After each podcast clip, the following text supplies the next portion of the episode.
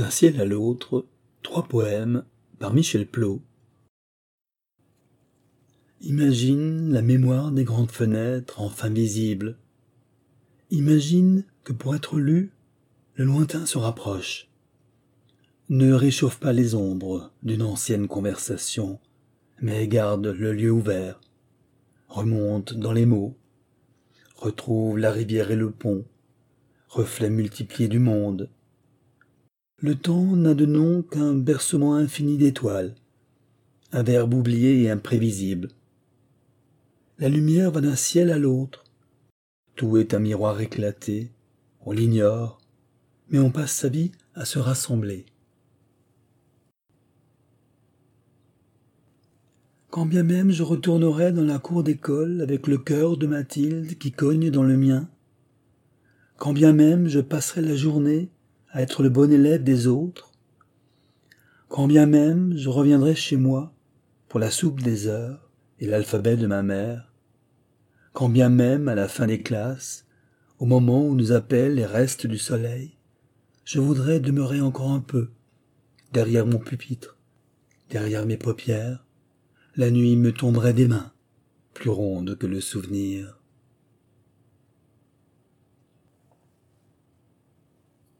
Ce matin, un arbre est tombé dans son ombre. Moi aussi un jour, la mort va m'abattre. Parfois, j'entends ces coups de hache, que les fleurs boivent sans rien dire. Peut-être qu'elle se bâtit une maison avec mes os, mais qui voudra vivre en moi? Ainsi s'achève, d'un ciel à l'autre, trois poèmes de Michel Plot.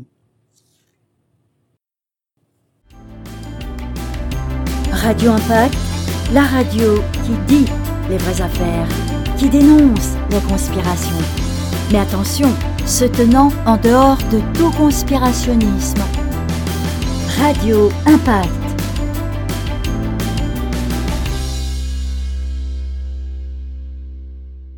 amis, bien le bonjour. Écoutez, euh, j'aimerais vous montrer un journal que j'ai acheté cette semaine. Alors, c'est un journal euh, britannique et voilà, il parle de. Regardez l'image ici, on a un petit, on a un petit montage avec Vladimir Poutine en, en cosmonaute, n'est-ce pas? Et ça parle de quoi? Ça parle qu'il y a des responsables russes en fait qui ont déclaré que après avoir posé des questions, fait des recherches, tout ça, eh bien, ils sont arrivés au même, euh, ils sont arrivés à la même conclusion que moi dans les dernières vidéos. C'est qu'ils n'ont pas pu trouver de preuves tangibles que les Américains ont été sur la Lune. Alors regardez le, regardez la réponse, hein, les réponses. Bon, les Britanniques, vous savez, aiment bien répondre pour les Américains. On est un petit peu leur caniche. Alors bon, quand quelqu'un aboie contre les Américains, c'est nous qui répondons. Alors regardez, je vous montre un truc. Le titre là, page 9. Alors Vlad, hein, Vlad c'est Vladimir, n'est-ce pas? Donc euh, Vlad, hein, tu vois, un diminutif comme ça, une manière de dire, hein, d'accord? Rabaisser un petit peu.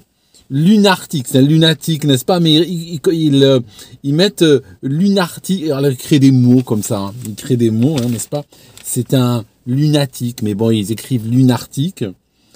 Et puis, voilà, tu as la nouvelle ici, les atterrissages sur la Lune n'ont jamais eu lieu. Alors en fait, pour ceux qui disaient qu'est-ce qui se passe, pourquoi la Russie n'avait pas, si, hein, euh, si les Américains n'avaient pas été sur la Lune, le premier pays à avoir protesté aurait été l'URSS, la Russie. Mais là, voyez-vous, euh, ils ont protesté, ils disent quelque chose, parce que c'est des, des questions sérieuses qui ont été soulevées en réalité. Les gens qui parlent, ce ne sont pas, c'est pas une discussion de bistrot. C'est des gens très sérieux qui travaillent dans l'administration spatiale russe qui, in fine, ont posé des questions. Et voici la réponse. D'accord? Donc voilà ce qu'on a. On a des gens qui prétendent avoir été sur la Lune. Et quand on leur pose des questions sérieuses, ils répondent comment? Ils répondent avec de la satire et avec des insultes. Donc euh, oui, ben voilà. On est, on est prêt à les croire. Mais moi, en vérité, vous savez, moi, la Lune, je m'en fiche. C'était pas pour ça que j'étais venu à la base. I'd go to the moon in a nanosecond. Uh, the problem is we don't have the technology to do that anymore. We used to, but we uh, destroyed that technology and it's a painful process to build it back again. Parce que moi, je me disais, c'est un temps sérieux que nous vivons. J'aimerais bien vous parler de ce que l'OMS est en train de programmer. J'aimerais bien vous dire ce qu'on est en train de faire faire aux écoles, euh, dans les écoles, aux enfants. D'accord? Qu'on est en train de pousser vers la stérilité, avec le toujours, hein, comme d'hab, la complicité de Big Pharma. Parce que, un truc très important, l'idéologie, ça se monétise. Tu ne peux pas avoir une idéologie si tu n'as pas une monétisation derrière. Tu as tout le temps les forces de l'argent, et derrière avance, ou en éclaireur plutôt, avancent les forces idéologiques. Je vais te dire un truc. Chaque fois, chaque fois qu'il y a quelque part dans le monde une banque, un fonds d'investissement, des gens qui veulent se faire du fric, qu'est-ce qu'on va te livrer à toi? On va te livrer l'idéologie. On va te dire, voilà, c'est bien. Et on va expliquer ça à tes enfants. À l'école, ils viendront te le raconter à la maison. Un classique. Toujours la même chose. Euh, je te donne un... Vais donner un exemple. Comme par exemple aujourd'hui on est en train de pousser plein d'enfants vers des sexualités non reproductives, et en particulier très souvent avec des, avec des, choix qui sont mis dans leur tête, qui vont fondamentalement, hein, pour les, les pousser, vers la non-reproduction. Ça, il faut le voir à plusieurs niveaux.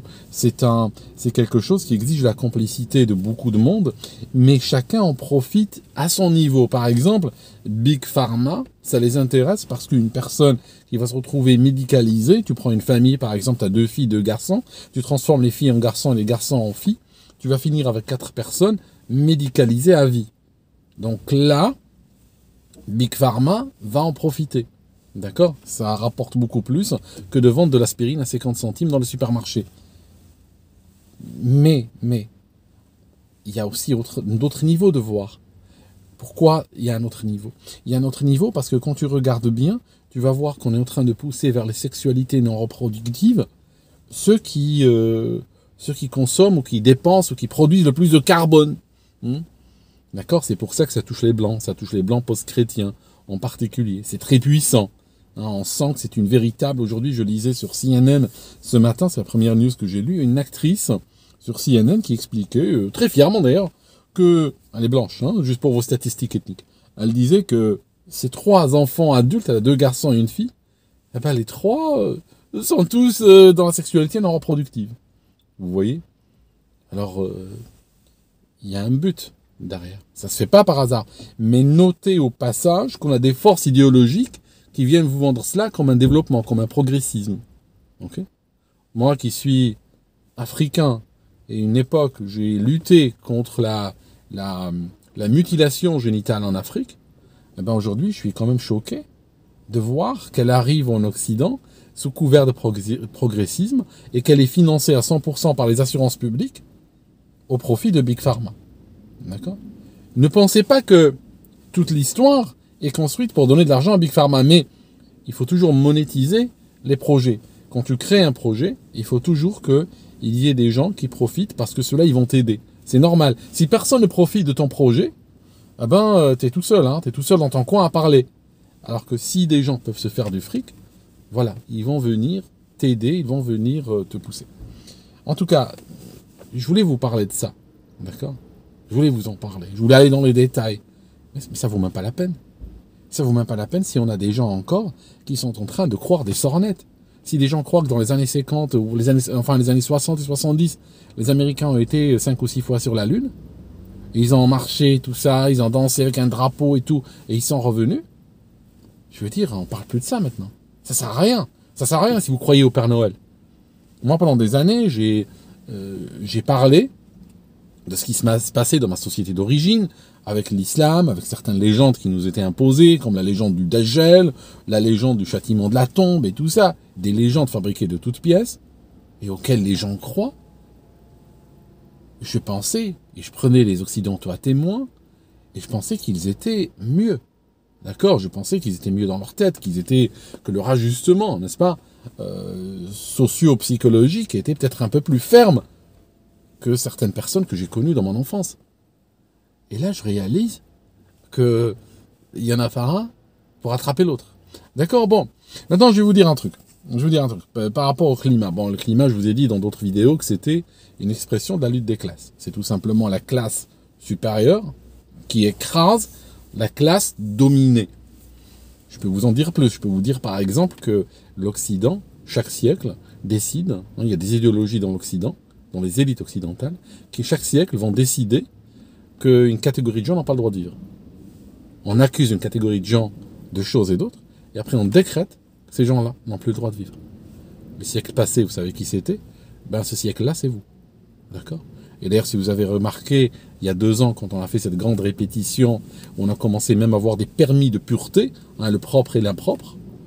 Le pur qui a le droit d'aller euh, qui a, enfin, qui a quelque part accès, hein, d'une manière restreinte et d'une manière contrôlée et accompagnée, qui a accès aux droits fondamentaux humains, le droit de, droit d'aller travailler, le droit d'aller dans un resto, le droit de voyager, le droit de manger, le droit d'acheter de la nourriture pour ses enfants, le droit de se faire soigner, le droit de recevoir une greffe, eh bien, ceci était contrôlé, cette pureté-là était contrôlée par un permis.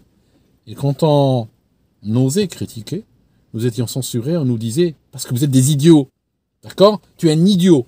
C'est exactement ce qu'on t'aurait dit en 1939. Hein, c'est exactement ce qu'on t'aurait dit euh, le jour de la rafle républicain du Valdiv. Du Valdiv. On t'aurait dit, mais es un idiot. Hein, on rentre même pas avec toi dans la conversation. On rentre même pas dans ton argumentaire. Tout simplement, c'est l'invective. es un idiot. D'accord? Bon, moi je suis peut-être un idiot, c'est des nazis, hein, on est, on est clair là-dessus. Et cette idéologie n'est pas partie de l'Occident. Cette idéologie, elle est consubstantielle aux élites occidentales. D'accord? Et chaque siècle, ils vont décider qu'une partie des gens sont des nuisibles, n'ont pas le droit d'exister, et qu'eux, ils vont leur régler leur compte. Cette, ce siècle-là, c'est toi. C'est ton tour qui est arrivé. Alors, je vais te dire, euh, je vais dire un truc. Là, je suis en train de parler de choses compliquées. Là, on est, là, on est en train d'arriver doucement aux 5 étoiles. D'accord?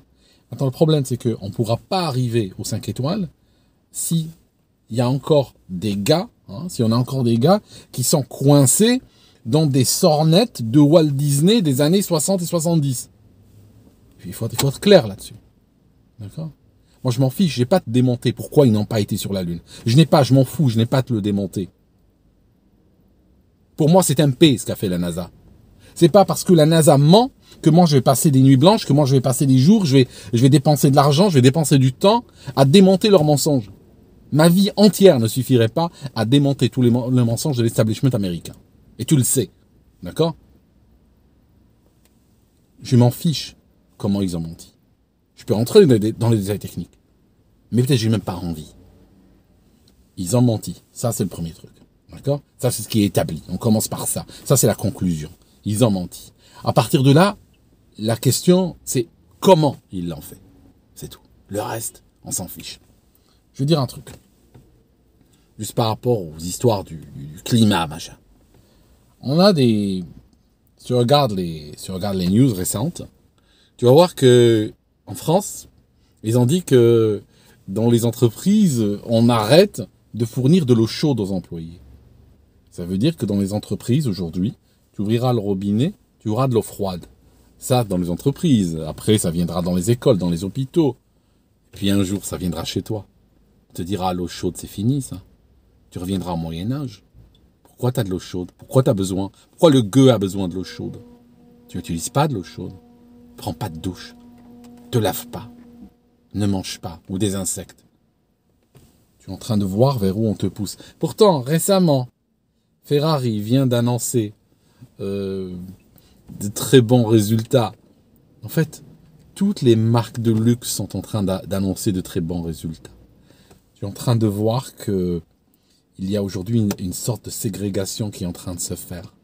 La classe supérieure est en train activement de s'arranger pour que la classe dominée n'ait même plus accès au, au, au moindre confort de base, au moindre au moindre petit plaisir de la vie quotidienne, au moindre, même, je suis même plus dans le plaisir de la vie quotidienne. Je te parle même pas, je te parle même pas qu'ils veulent t'enlever le croissant, ou ils veulent t'enlever la madeleine.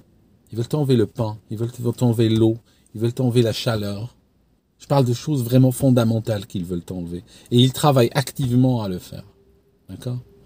Alors, vous savez, je vais vous dire un truc, des fois je suis cynique. Ce matin, ce matin, je disais, je disais à un ami sur euh, WhatsApp, je lui laissais un message en lui disant, tu sais quoi, euh, je vais arrêter de critiquer le climat.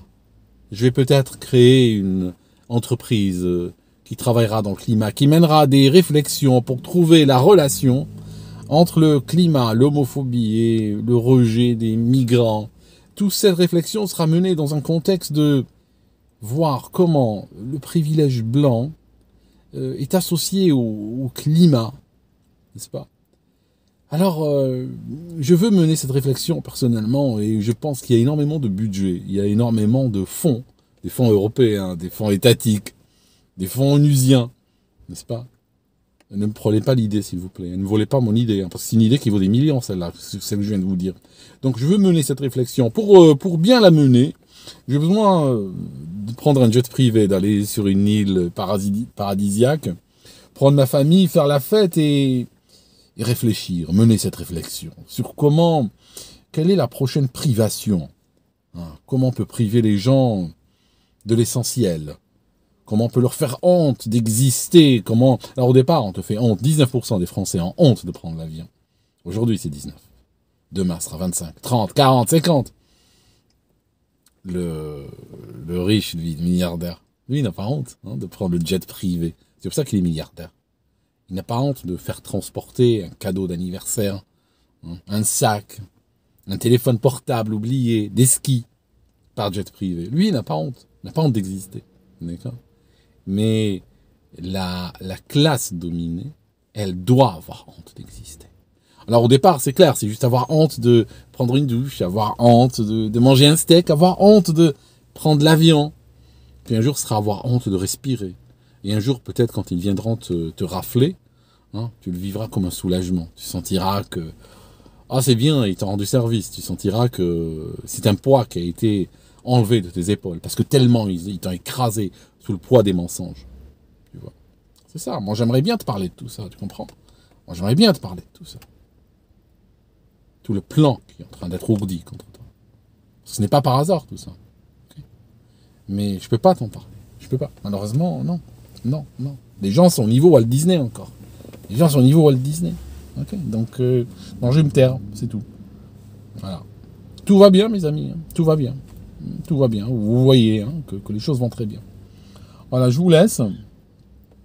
Je vous laisse et je reviens dans une autre vidéo. Vaut mieux, je pense. Vaut mieux. Vous souhaitez obtenir des faits et non pas des fake news? Visitez le site de l'auteur et journaliste Guy Boulian. Actualité, politique, histoire, légende, culture, art et lettres, nouvel ordre mondial et conspiration. Avec Guy ayez toujours l'heure juste avec des informations sourcées et référencées. Visitez dès maintenant www.guyboulian.info.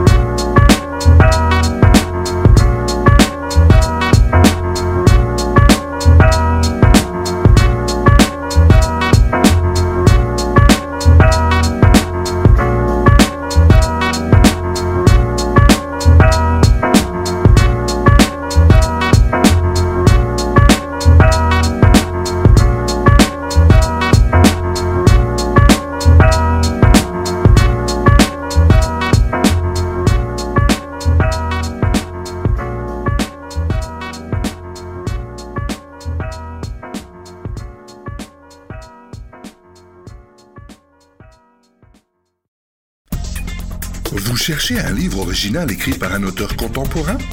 Visitez les éditions dédicaces. Que ce soit un livre numérique ou un livre papier, retrouvez nos livres dans plusieurs boutiques en ligne. Les éditions dédicaces, pour un rapprochement entre les auteurs et les lecteurs, nous saurons vous satisfaire. Plus d'informations sur le site www.dédicace.ca. Les éditions dédicaces, des moments d'éternité à savourer.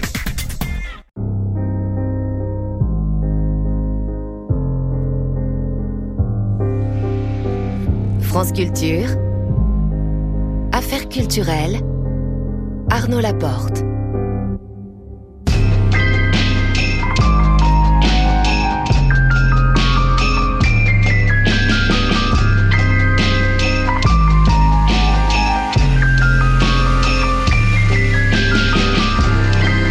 Suite de notre sélection des grands entretiens d'affaires culturelles avec lesquels nous vous avons accompagné tout l'été en compagnie d'artistes de toutes disciplines que nous avons reçus au fil de la saison passée.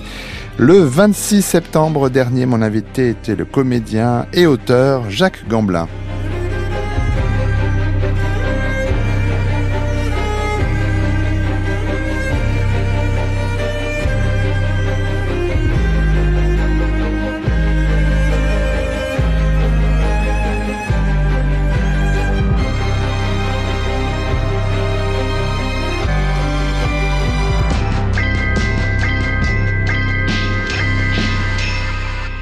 Bonsoir Jacques Gamblin. Bonsoir. Vous êtes euh, en ce moment à l'affiche de Harvey, une pièce de Mary Chase, mise en scène par Laurent Pelli jusqu'au 8 octobre au Théâtre du Rond-Point, une tournée qui va se poursuivre ensuite jusqu'au mois de janvier. Je donnerai des dates euh, tout à l'heure. On peut également vous voir au cinéma, dans Le Tigre et le Président, un film de Jean-Marc Perfit sorti le 7 septembre, d'actualité qui me donne l'occasion le plaisir de vous accueillir pour essayer d'en savoir un peu plus sur vous, sur votre approche euh, de votre art, de vos arts. On verra qu'il n'y a pas que le comédien, il y a l'auteur évidemment, l'enfance, bien sûr. Bah, toujours une grande importance dans un parcours, d'être né à Granville, entre bord de mer et campagne, euh, et au milieu de tous ces objets, toutes ces machines de la quincaillerie que tenait votre père, ce sont des éléments euh, constitutifs importants de l'enfant que vous étiez, de l'homme que vous êtes devenu. Euh, plus à l'aise au départ, euh, dites-vous, avec votre corps qu'avec les mots, un corps que le sport a toujours affûté. Je regardais encore votre ligne sur scène l'autre soir, c'est toujours impressionnant. depuis les courses de l'enfant jusqu'à la danse, on en parlera sans doute. Mais attiré par, après, par le théâtre, après une découverte à 17 ans lors d'un camp de vacances, une découverte qui vous amène ensuite à effectuer un stage d'expression théâtrale au Théâtre National de Bretagne, animé par euh, Hubert Lenoir à l'époque, euh, metteur en scène qui dirigeait la jeune compagnie professionnelle du théâtre du Totem. Bon, j'ai dit beaucoup de choses en peu de temps, mais dans ce stage, Jacques Gamblin, qu'est-ce qui se passe pour vous? Euh, Il se passe une sensation physique de liberté. Alors à 17 ans, c'est tout bénef, parce qu'à 17 ans, on est un peu, enfin, on est, je suis un peu coincé, oui. Euh, L'adolescence, pas pas simple. Bon, alors là, d'un seul coup, c'est un cadeau tombé du ciel c'est quelques heures, oui, d'expression corporelle d'abord, et puis ensuite, oui, un autre stage d'expression théâtrale. Oui. Je me destinais pas du tout là-dedans. C'était très bon. J'ai juste envie de d'essayer. J'aime bien essayer. Je, je, me donne pas trop de limites aux tentatives. et puis c'est c'est c'est bouger, voilà, le corps autrement que par le sport. Euh, et c'est une sensation de, de, de, lévitation, mmh. d'être juste euh, quelques centimètres au-dessus du sol pendant ces quelques heures. C'était juste magique. Ah oui, ah oui, je peux avoir 17 ans et me sentir libre. Comme une parenthèse dans l'adolescence. Oui. Ah, il n'y a pas que vous qui, qui, sentez quelque chose de spécial, parce qu'Hubert Lenoir, il va vous proposer de, de l'accompagner ensuite euh, dans sa compagnie. Oui, suite à un stage plus longue durée de trois semaines avec une réalisation, c'était à Draguignan, et à la, suite de ce stage, il me propose de remplacer son technicien qui doit partir, et on se promène euh, à partir de septembre avec un spectacle, une quatrelle, deux acteurs, un montage, des, montages poétiques, et moi j'apprends tout. Hmm. puisque je ne sais rien.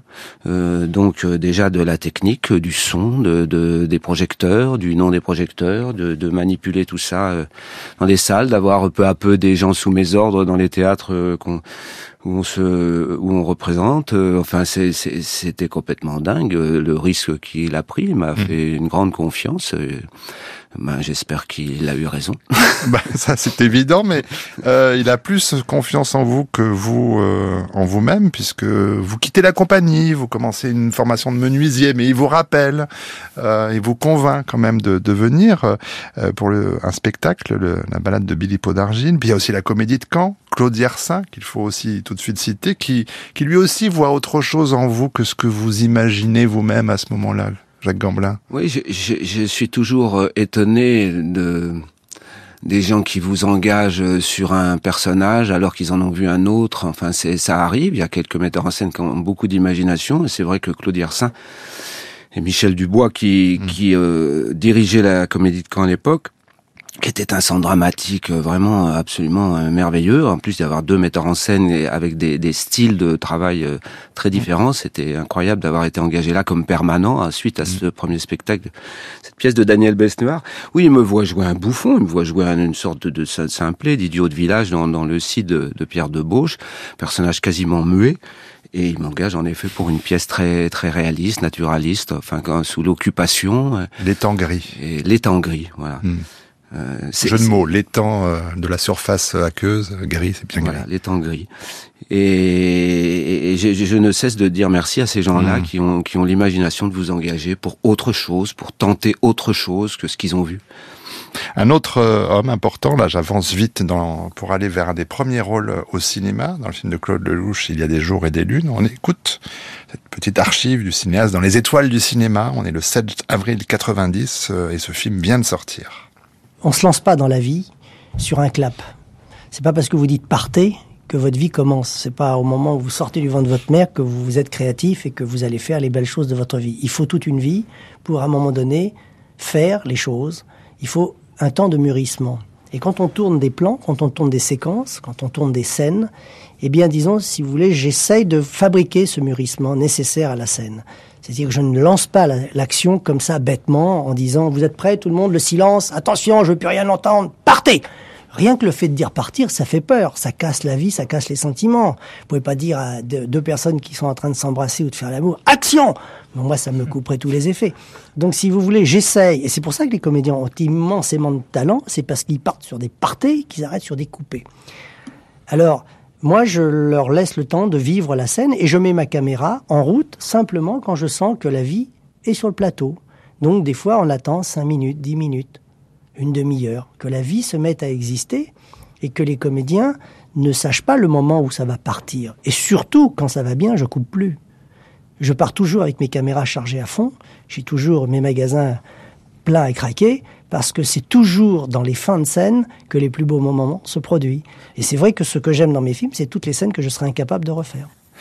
Oui. Ah, il y avait eu quelques apparitions avant la caméra de Claude Lelouch, mais elle est importante pour vous, Jacques Gamblin. Oui, et puis alors ce que j'entends là, alors ça, c'est du pain béni parce que je suis tellement d'accord avec ça. Je, je, je trouve qu'il n'y a rien de plus terrifiant. Même, même, même les interviews, souvent, je, alors on dit vous, vous êtes prêt euh, euh, Oui, non, non. Enfin, je ne suis pas prêt. En fait, je ne voudrais que, ne, rien ne commence. Je voudrais que tout ait déjà commencé. Qu'il n'y a pas, il y a pas ce moment terrible où on dit voilà, attention, comme il vient de le dire, ça, mmh. action. Non, non, ça a commencé.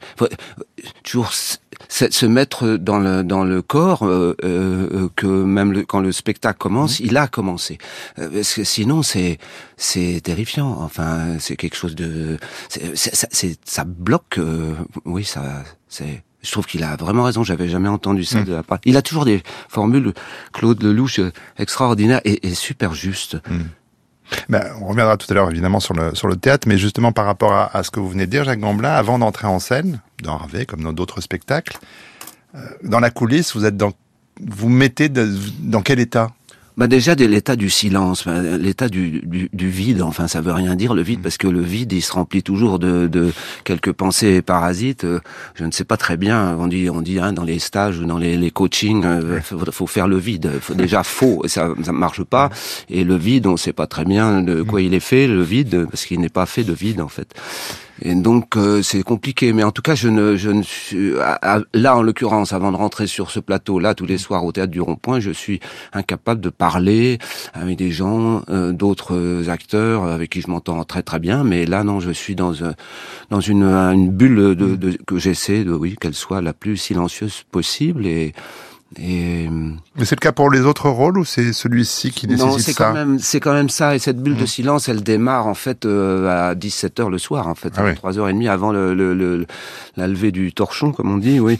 euh, oui, oui, je, je, vais très tôt au théâtre parce que je, je suis bien là où je suis, je, je c'est là que je dois être. Mmh dans cette loge et donc il peut plus rien m'arriver à part de me casser la gueule dans l'escalier pour descendre sur le plateau mais mais enfin la probabilité est, est pas très de, de, voilà, je dois être là et, et donc c'est très rassurant d'être là où on doit être euh, et de pouvoir euh, voilà. Donc je fais des étirements pendant une heure, une heure et demie. Euh, c'est ma façon de me préparer mmh. et, et puis ensuite je dors. En tout cas, j'essaye de faire une une, une, sieste qui me met dans un état de, de oui de, de de renaissance quand je me réveille. En fait, l'idéal serait de se réveiller sur le plateau. Je, je dis souvent ça, comme ça, euh, où rien ne se serait passé encore entre le moment du réveil et le moment où hop mm. on doit dire les premières phrases, les premières présences. Euh, c'est l'état de, de, de page blanche en mm. fait que je cherche. Et le sommeil, c'est il n'y a pas pour moi meilleure solution. Je, je fais ça depuis très longtemps, depuis que je fais du solo. Euh, j'ai découvert ça et maintenant c'est un rituel. Voilà, c'est une mm. routine. On a tous nos, nos routines. Oui, mais c'est toujours intéressant de les, de les découvrir comme les sportifs. En effet, alors je rembobine encore un tout petit peu euh, sur le cinéma. Euh, en 95, il y a le magnifique À la vie, à la mort de Robert Guédiguian. Moi, c'est la première fois que je vois à l'écran et c'est un film qui m'a qui me bouleverse parce que je l'ai revu quelques fois depuis. L'année suivante, Pénal douce de Gabriel Aguillon, plus de 4 millions de spectateurs. Qu'est-ce que ça change pour vous à ce moment-là, Jacques Gamblin, ce, ce film-là? Bah, ça change une, une visibilité parce que le, le film de, de Robert Guédiguian euh, est un film qui a été euh, vraiment euh, très honoré, enfin par la presse et, et par les gens qui l'ont vu. Ça n'a pas été un, un, un succès, comment dire, pu, public. Juste avant Marius et Jeannette. Voilà, mais déjà un gros, mais tous les ingrédients sont là. Voilà, mais un gros succès d'estime et qui et qui a fait que mm. Marius et Jeannette a explosé mm. en termes de de succès public. Et évidemment, Pédale douce, ben là, en l'occurrence, c'est un succès public. Et c'est un film qui tombe bien euh, euh, à l'époque où il est sorti, quoi. Il est un peu en avance, mais pas trop. Enfin, c'est devenu comme un film culte à un moment donné où toutes les, les, les gens de toute génération sont venus le voir euh, sans trop être inquiétés par les, les idées qu'il qu'il qu trimbalait. Donc c'est le bon moment, c'est mm. intelligent. Mm. Et c'est pour ça qu'il rencontre aussi ce succès, notamment. Mais la bande originale de Pédale douce, elle regorgeait de tubes, hein, Mylène Farmer, Dalida, oui. Bonnet Patrick Juvet. Mais le moment musical pour vous et votre choix, Jacques Gamblin, c'est un morceau de The Blaze qui s'appelle She. Écoutons-la. Oh, she's my girl. Oh, she loves to fight, but she's never been loved. She's never been loved. Oh, she's my girl. Oh, she loves to fight, but she's never been loved. She's never been loved.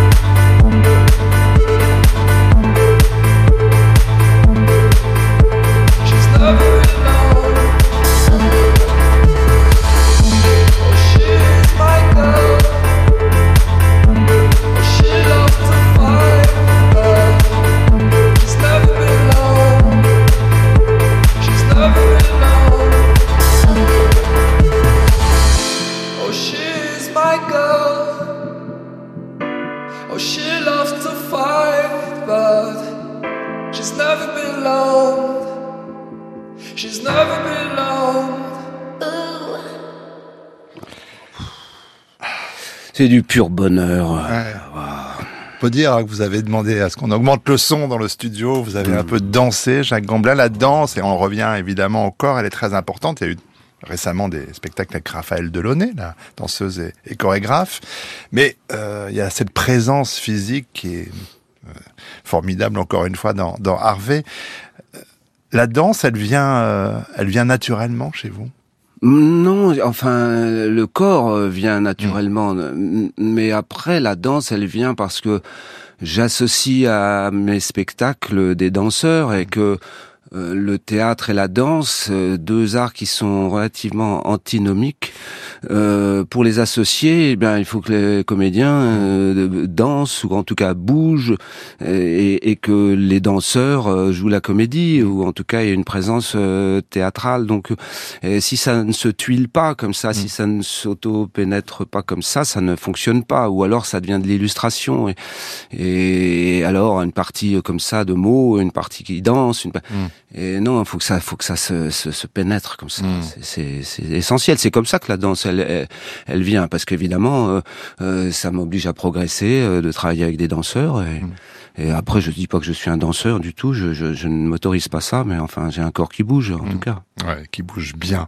Euh, j'ai fait, j'ai parlé de, de- des années, fin des années 90 euh, avec la, la vie à la mort, Pédale douce et d'autres films, mais j'ai omis euh, de parler du fait qu'à partir de 91, avec Quincaillerie, votre premier livre, vous devenez auteur, un auteur qui, dont les textes euh, deviennent des spectacles. Euh, Jusqu'à je parle à un homme qui ne tient pas en place, le dernier en date, me semble-t-il, 2017. Euh, Qu'est-ce qui déclenche l'écriture au départ, Jacques Gamblin, de, de Quincaillerie? C'est une euh, une improvisation euh, chez, chez mes parents euh, avec un magnétophone et où j'improvise pendant euh, une heure vingt, je me souviens très bien, sur une, cassette comme ça et je, pars en délire non-stop euh, sur euh, ma famille, sur euh, la boutique, les pièces détachées, tous ces objets, et, et- et tout ça en parallèle avec la famille à laquelle je, je dis ne rien y comprendre, toutes ces relations de parenté, c'est un peu confus, et, et au- aussi confus que toutes ces pièces détachées dans la boutique dont je ne sais pas à qui et à quoi elles doivent être associées pour faire un tout. Donc c'est un personnage déjà qui émerge de cette improvisation, il ne comprend pas, il est dans un état d'innocence, il ne comprend pas qui est qui et quoi sert à quoi sert à quoi.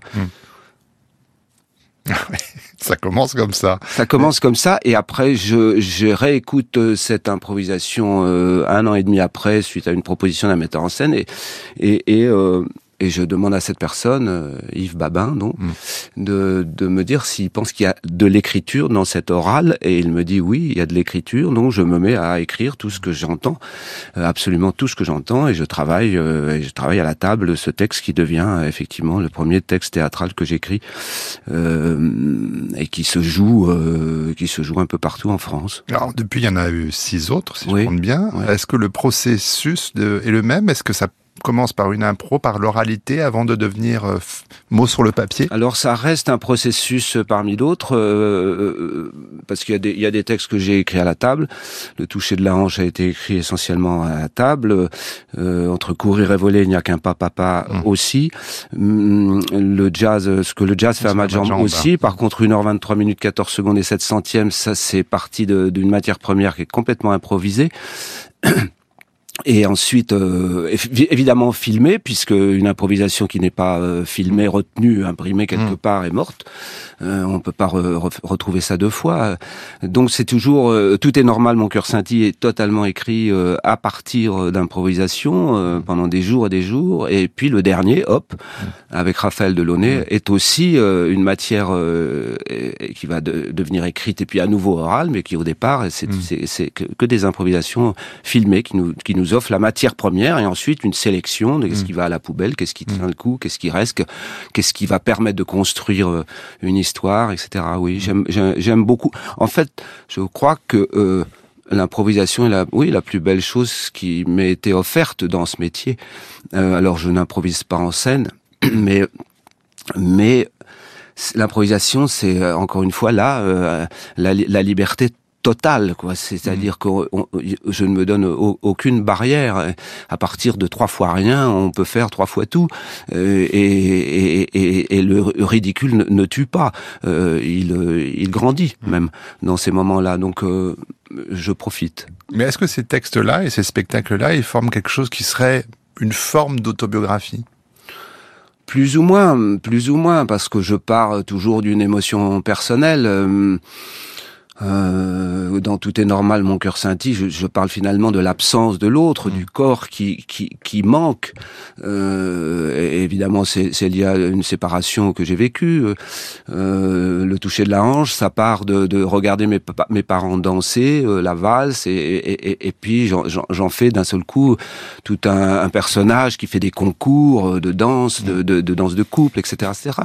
Le, le, le, entre courir et voler, c'est la naissance d'un enfant en parallèle avec la mort d'un père, mm. comme si ces deux événements se passaient au même moment. Tout ça, c'est des choses, euh, bien mm. sûr, qui, qui font partie de ma vie, plus ou moins. Et puis qu'ensuite, après, ben, mm. voilà, je, je déploie des ailes. C'est créatif là qui après passe par là. Mais, mais à propos de personnages, cette, cette Harvey que vous jouez en ce moment euh, au rond-point.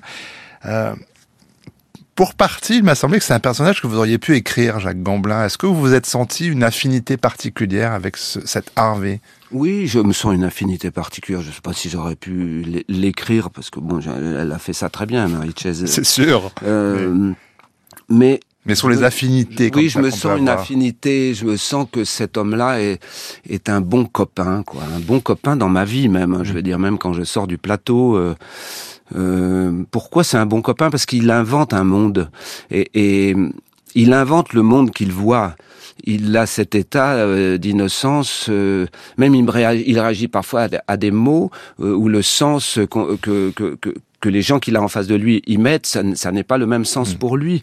Donc il y a, y a, quelque chose là qui me qui m'intéresse, voir toujours le monde sous un autre un autre axe, ce qu'il voit, et puis ça révèle surtout que ce que chacun voit est, est, est totalement euh, c'est totalement individuel. Ce que je vois, vous ne le voyez mm. pas, et on a beau on a beau et faire en sorte de de pouvoir communiquer avec autrui euh, tous les jours, on essaye, mais ce ne sont que des, des tentatives. Et très vite, je me suis dit oui oui, je suis, je suis seul, quoi. Je veux dire, déjà à l'adolescence, je, je, je, me souviens comme ça de discussions. Je, je me suis dit, on, on est seul. Enfin, c'est banal de dire ça, mais, mais j'ai eu cette conscience que, voilà. Donc, ce que je vois, je suis le seul à le voir.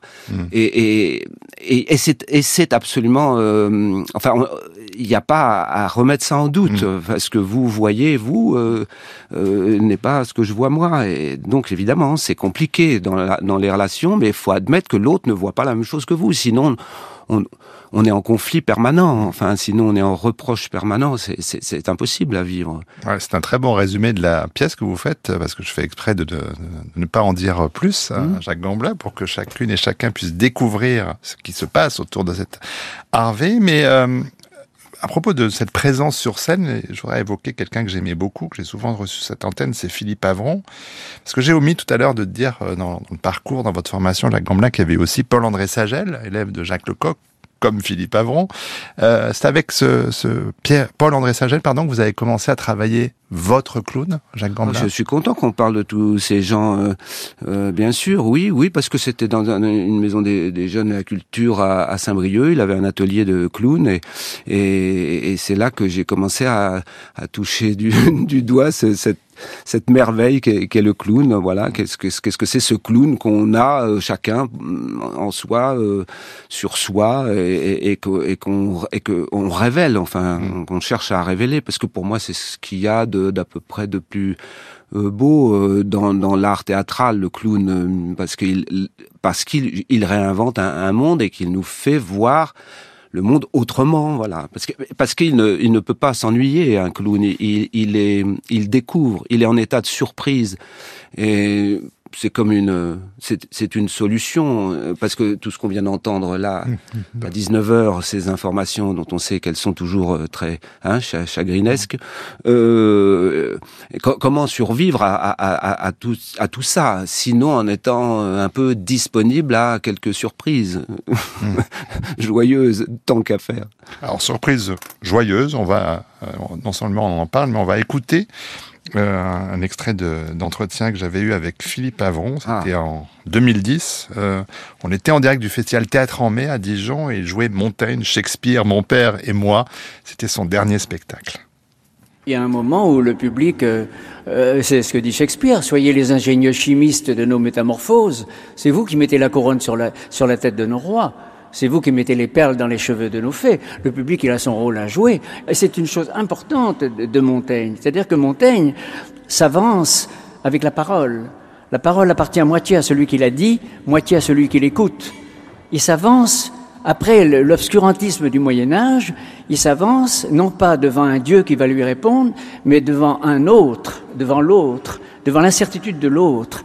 Et c'est cette troisième chose dont parle Peter Brook. Il y a nous, il y a eux, et il y a la troisième chose. La troisième chose, c'est ce qui, va se passer, et qui est nouveau. Un parler vrai euh, en- en- engendre un autre parler. Un parler vrai engendre un autre parler à la manière de l'amour ou du vin. C'est-à-dire que j'ai besoin de ce public que j'ai eu hier soir et que je remercie d'être venu et qui, et qui euh, fait le public, euh, fait avec moi. Alors j'ai peur parce que je dis des, des longs, euh, des choses bon, de la Boétie sur, euh, qu'il faut dire sur la tyrannie, euh, qui sont essentielles. Euh, quatre phrases, c'est tout. Mais quand même, on comprend qu'à partir de là, euh, Montaigne, ils disent dans le miroir de cette amitié, je suis allé de moi-même vers moi-même. Bon, oui, on a compris que cette amitié, c'était pas seulement euh, affectif, c'était aussi euh, l'homme le plus accompli de son siècle et, et un choc qui lui a permis d'aller loin. Mais euh, euh, c'est ça, il, faut- il faut que le public avance avec nous, il faut qu'il accepte cette chose-là, et, et il faut qu'il nous aide. Ça chante, hein, Philippe quand Ah non, ben, hein. c'est- c'est drôle. Enfin bon, euh, Philippe Avron, c'est pour moi, je, je suis un grand grand admirateur. J'ai vu tous ses spectacles. Je suis allé le rencontrer. euh, c'est, hum, il est toujours là pour moi. Voilà, il, est toujours en train, euh, pour moi, de rentrer en scène avec ce sourire et en train et juste après ce sourire de- de- d'ouverture, de, de, finalement d'accueil du public qui est là, qui s'est déplacé, qui a payé. Enfin voilà, bon, cette attention, ce sourire qui qui accueille et, et, et il dit je suis je suis un saumon. Et, voilà, bon, et là tout le monde voit le saumon en Philippe Avron.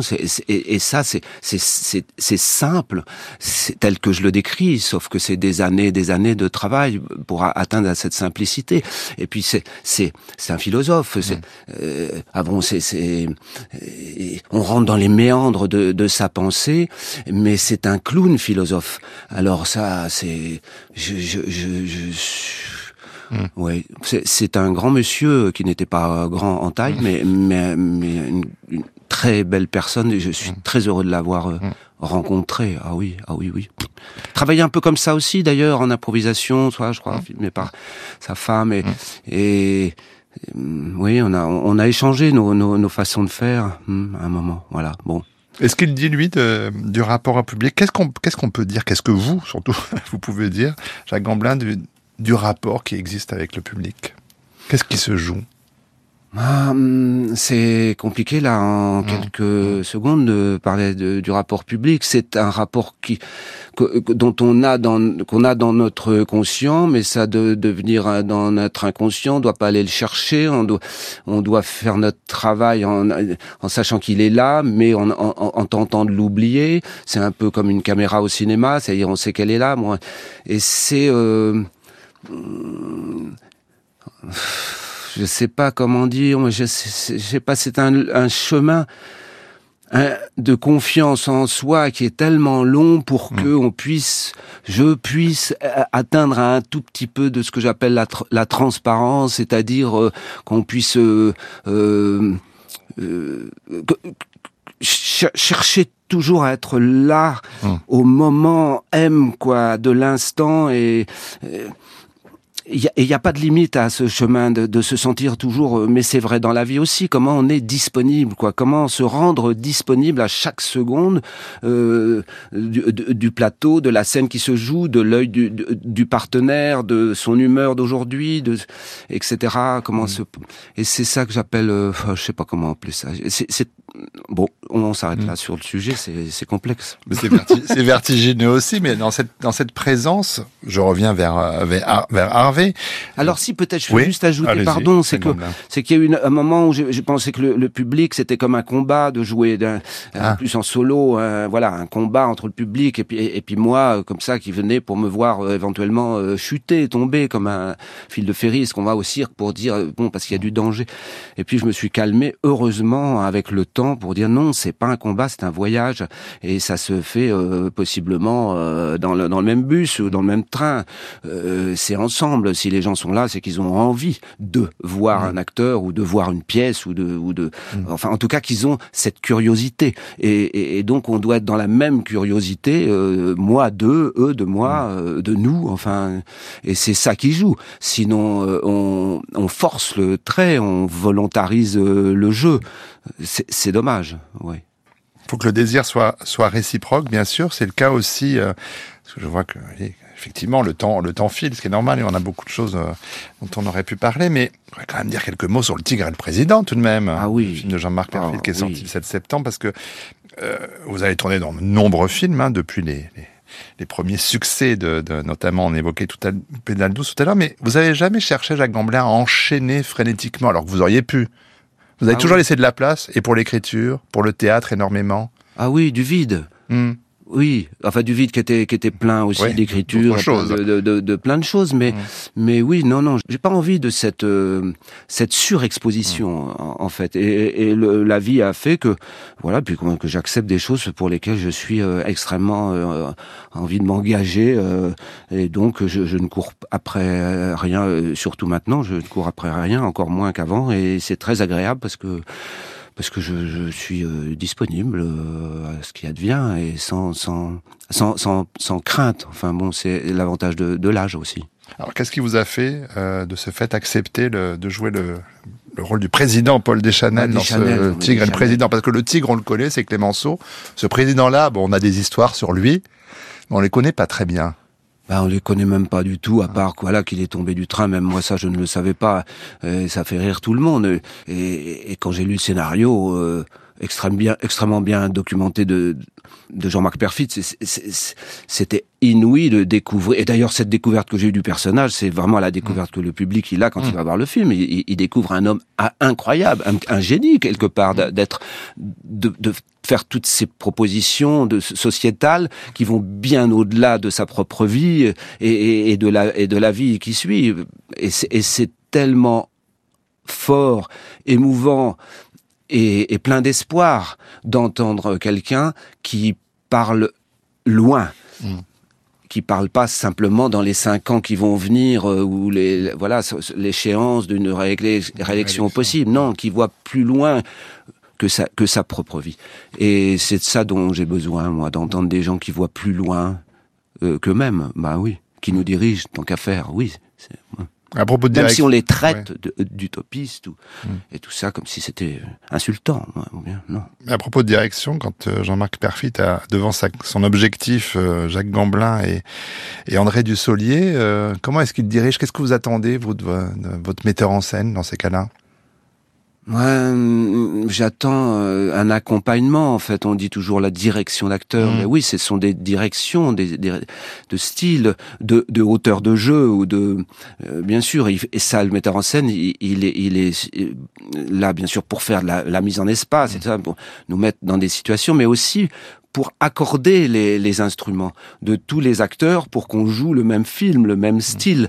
Euh, ça m'est arrivé de jouer dans un film où, où je j'ai joué un, un, style de comédie qui n'était pas forcément joué par d'autres euh, d'autres mmh. partenaires et, et, et, et, là ça, ça, ça, rentre dans un déséquilibre et, et, c'est ça ne ça fonctionne pas. Donc, donc, euh, j'attends d'un metteur en scène qui, qui soit le, le chef de cet orchestre-là et que les différents instruments soient soient accordés. Et puis j'attends, bah j'a- j'attends, j'attends de la curiosité, j'attends de, de- de- qu'on essaye des choses. euh, Même si on a peu de temps, on peut toujours toujours essayer des choses. Voilà, c'est c'est c'est- et là, ça s'est passé merveilleusement, euh, en- en- avec aussi le- la complémentarité de Christophe Duturon, qui était associé à, à la- à l'artistique dans, dans, dans, la, dans le tournage, et qui, a- qui a apporté euh, son, son grain de sel, de sable euh, largement à la plage. Mm. Euh, pour finir, euh, dire euh, cet entretien-là, ce premier, on en aura peut-être d'autres, mais que pour ce rôle dans Harvey, j'y reviens, vous avez obtenu le Molière du comédien dans un spectacle de théâtre public, c'est le deuxième Molière que vous recevez, Jacques Gamblin. Euh, Quelle importance vous accordez aux récompenses? Euh, euh, J'accorde évidemment, d'abord je dis merci. et d'ailleurs, je, je pensais pas que ça, cet impact. Je, vois bien comment ça se passe là au théâtre du Rond-Point là tous les soirs. C'est- ça marche très bien et peut-être le Molière en est aussi une, une, une des raisons euh, à, à, à la qualité de, du spectacle de Laurent Pelli. Euh, mais euh, mais toujours que j'ai quand même envie de, au-delà du plaisir que j'ai de cette reconnaissance, et qui n'est pas rien, euh, j'ai toujours aussi envie de rectifier pour dire voilà, ça n'est pas le Molière du meilleur acteur, mais un Molière de l'acteur, ce qui me suffit euh, largement, ce qui est déjà énorme, car euh, euh, évidemment, les différents spectacles euh, et, et les différentes prestations d'acteurs dans ces différents spectacles n'ont rien à voir les unes avec les autres, donc euh, il est difficile de. Et, et je constate d'ailleurs que l'adjectif meilleur euh, disparaît peu à peu de la définition là du, du Molière, et tant mieux. Merci beaucoup, Jacques Gamblin. Merci à vous. Merci à Jacques Gamblin d'avoir été notre invité.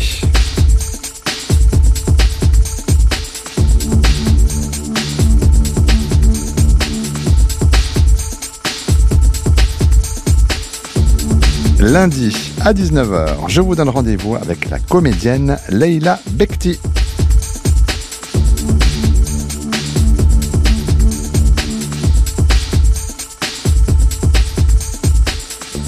Et dans quelques instants, vous retrouverez le cinquième épisode du feuilleton proposé par les fictions de France Culture, les Rolling Stones racontés comme votre vie même, écrit et dit par François Bon, réalisé par Jacques Taroni.